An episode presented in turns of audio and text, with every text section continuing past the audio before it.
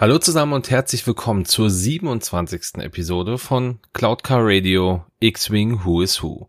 Mein Name ist Dennis von den Raccoon Specialists und in dieser Folge dreht sich alles um den M3A Abfangjäger. Ja, und mit dem M3A haben wir das bisher einzige Schiff im X-Wing Who is Who, das nur mit Legends-Charakteren fliegt. Und hier auch einfach nochmal zur Erinnerung. Nach der Übernahme durch Disney sind alle Comics, Bücher, Computerspiele und auch sonst alles, was nicht mit den Episodenfilmen zu tun hatte, als Legends deklariert worden. Heißt also, es gehört nicht zum Kanon.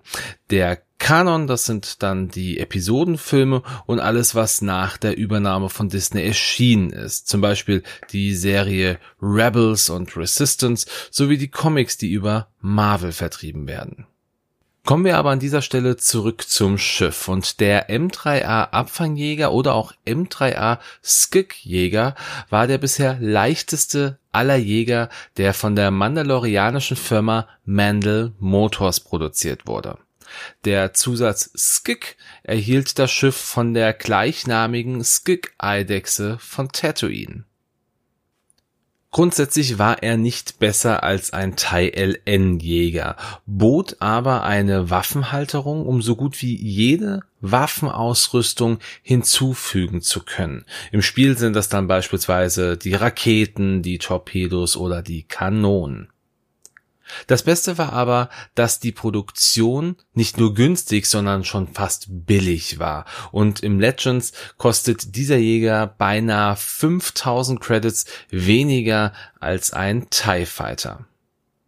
Einer der größten Unterschiede gegenüber dem TIE Fighter war aber der schwache Schildgenerator, der zumindest bei leichtem Beschuss standhielt. Viele Organisationen im Outer Rim nutzen die vielseitige Einsetzbarkeit des M3As, um Staffeln mit den verschiedensten Zielsetzungen zu erschaffen.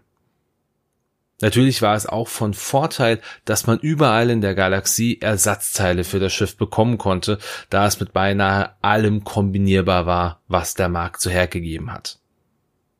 Was hingegen nicht nutzbar war, waren Ausrüstungen wie zum Beispiel ein Flugcomputer. Und somit war der M3A immer von einem befreundeten Schiff abhängig, wenn es einen Sprung in den Hyperraum plante.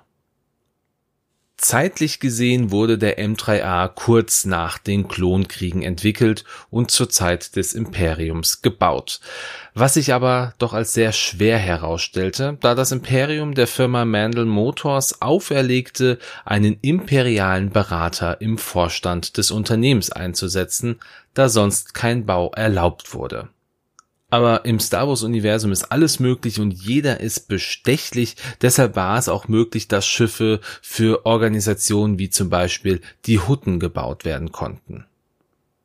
Als dann die Zeit der Rebellion anfing, stoppte man die Produktion des Schiffes, was aber auch nicht näher dokumentiert wurde. Das erste und bisher einzige Mal sieht man das Schiff im ersten Star Wars Online-Rollenspiel Star Wars Galaxies und dort im Add-on Jump to Lightspeed. Das gesamte Spiel wurde leider 2011 abgeschaltet.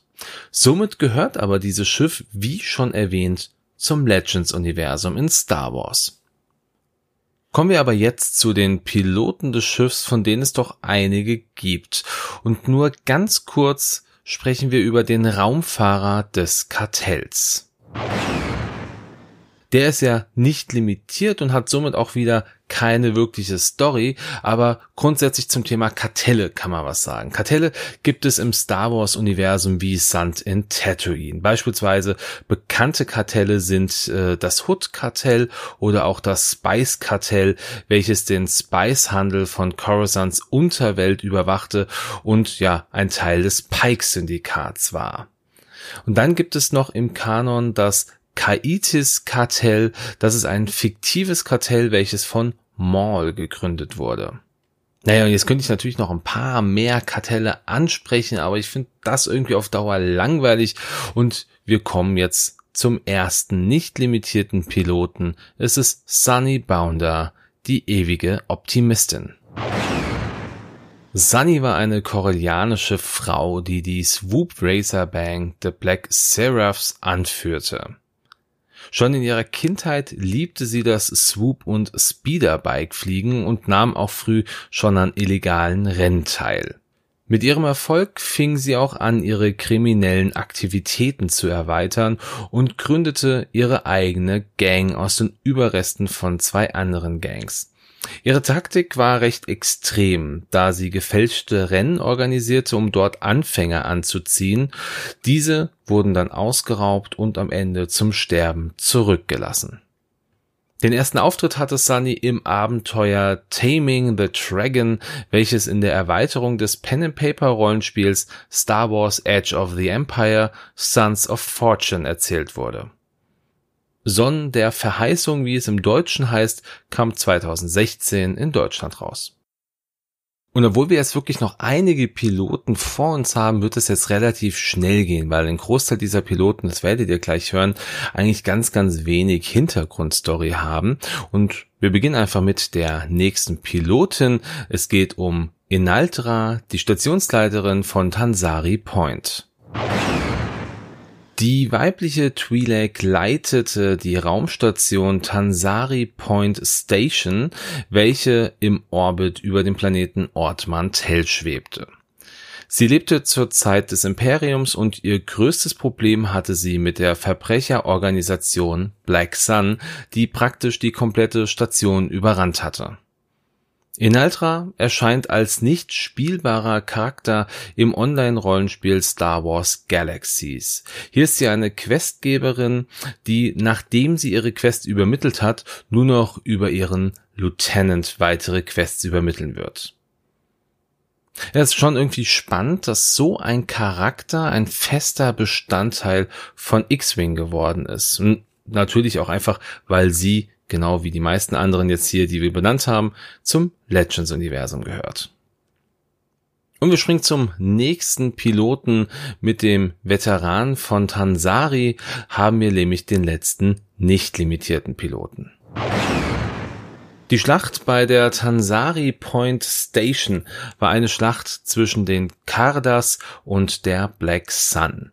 Die Kardas, das war eine Gruppe von Schmugglern und die Black Sun war eines der größten Verbrechersyndikate der gesamten Galaxis. Das zieht sich teilweise im Kanon sogar noch bis in die Zeit der First Order. Die Veteranen aber waren weder von der einen noch von der anderen Fraktion, sondern die gehörten zu den Raumkampftruppen des Postens unter der Leitung von Inaldra. Und diese Piloten sind natürlich ja auch hier wieder Legends-Charaktere.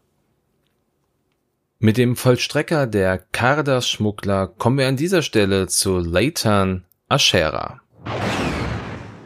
Dieser männliche Mensch gehörte wie die meisten Piloten auch in das Legends-Universum und war ein Bestandteil des Online-Rollenspiels Star Wars Galaxies und wurde mit dem Add-on An Empire Divided als Pilot der Kardas-Schmuggler eingeführt. Er war während der Schlacht von Tansari Point Station auf besagter Station oder Station und nahm am Kampf teil. Als spielbarer Charakter bekommt man von ihm, nachdem man das Flugtutorial abgeschlossen hat, neue und auch schwerere Missionen. Ja, und mehr gibt es über ihn auch nicht zu sagen, da er nur als NSC, also als nicht spielbarer Charakter auftaucht und später keine wichtige oder größere Rolle mehr erhält. Hoffen wir mal, dass die nächsten Piloten vielleicht das ein oder andere mehr zu bieten haben. Ja, doch leider haben wir an dieser Stelle Pech gehabt, denn über den Glücksritter Quinn Just gibt's absolut keine Informationen. Unter Umständen ist er auch ein Charakter, der in einem der Regelwerke für das Pen and Paper Rollenspiel Star Wars Edge of the Empire erschienen ist. Ich habe ihn aber bislang noch nicht irgendwo gesehen. Ich habe seinen Namen noch nicht lesen können und ich habe hier im Grunde wirklich alle Regelwerke, die es gibt, stehen. Ähm, also sag mal so eine Koschka Frost von der von der Firespray, die habe ich gefunden oder jetzt auch äh, entsprechend die äh, andere Charaktere hier Sunny Bounder, die hat man auch gefunden, aber über den gibt's absolut keine Informationen. vielleicht haben wir Glück und in Zukunft wird dann noch etwas ausgearbeitet. Aber jetzt weiter im Text und wir gucken mit dem Verbrecherboss der Tansari Point auf Genesis Red. Ja, und zugegeben, bei dem Namen bin ich zuerst davon ausgegangen, dass wir hier keinen wirklichen Charakter mit Geschichte haben, sondern dass es auch einfach nur so ein Pseudonym ist. Aber Genesis Red, das war ein männlicher Twi'lek und der Anführer der Verbrecherorganisation mit dem gleichen Namen wie er, also Genesis Red. Er erscheint das erste Mal ein Jahr nach der Schlacht von Yavin und versucht mit seiner Organisation die unteren Ebenen der Tansari Point Station zu übernehmen. Sein Plan wurde aber hierbei durch angeheuerte Spacer, also Weltraumfahrer, die keine feste Heimat haben, sowie Agenten der Tansari Point Station Behörden vereitelt, da diese ein Großteil seiner Organisation umbrachten. Und auch Genesis Red wurde im Laufe dieser Auseinandersetzung von Spacern getötet. Er taucht als Gegner im Tutorial von Star Wars Galaxy auf und stirbt dort auch. Ja, kommen wir jetzt auch dann schon zum letzten Piloten des M3A und wir schauen zur Fluglehrerin Serisu. Und auch Serisu ist ein Teil von Star Wars Galaxies. Die weibliche Botanerin arbeitet als Fluglehrerin auf der Tansari Point Station für die Kardas. Sie bringt dem spielbaren Charakter das Basiswissen über die Pilotenfähigkeiten näher und was sehr schön ist, ist, dass Serisu dem spielbaren Charakter für das Tutorial einen M3A zur Verfügung stellt. Also wir sehen hier an dieser Stelle das Schiff auch auf jeden Fall im Spiel und es hat was wirklich in diesem Fall auch mit diesem Charakter zu tun. Ja, leider gibt es über diesen Legends Charakter dann auch nicht wirklich viel mehr zu berichten. Ja, und dann sind wir auch schon am Ende dieser Folge angelangt. Das ist schon wirklich interessant, dass FFG sich Piloten ausgesucht hat, die im Grunde ja nur ein ganz, ganz kleiner Bestandteil eines doch sehr, sehr großen MMORPG waren. Ja, somit gehen aber auch diese Charaktere natürlich nicht vergessen.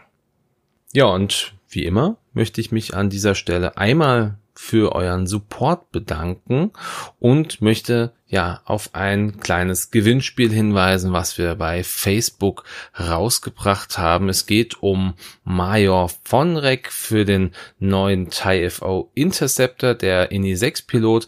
Das Schiff soll in Q4 erscheinen und ja, ich habe einfach die Frage gestellt, was wird dieser Pilot kosten? Er hat eine starke Fähigkeit, er hat eine starke Schiffsfähigkeit, was kostet dieser Pilot. Und wenn ihr mitmachen wollt und äh, eine Würfelmatte von den Raccoon Specialists gewinnen wollt, dann guckt doch einfach mal bei Facebook auf unsere Facebook-Seite, wird äh, in den Shoutouts auch nochmal verlinkt sein.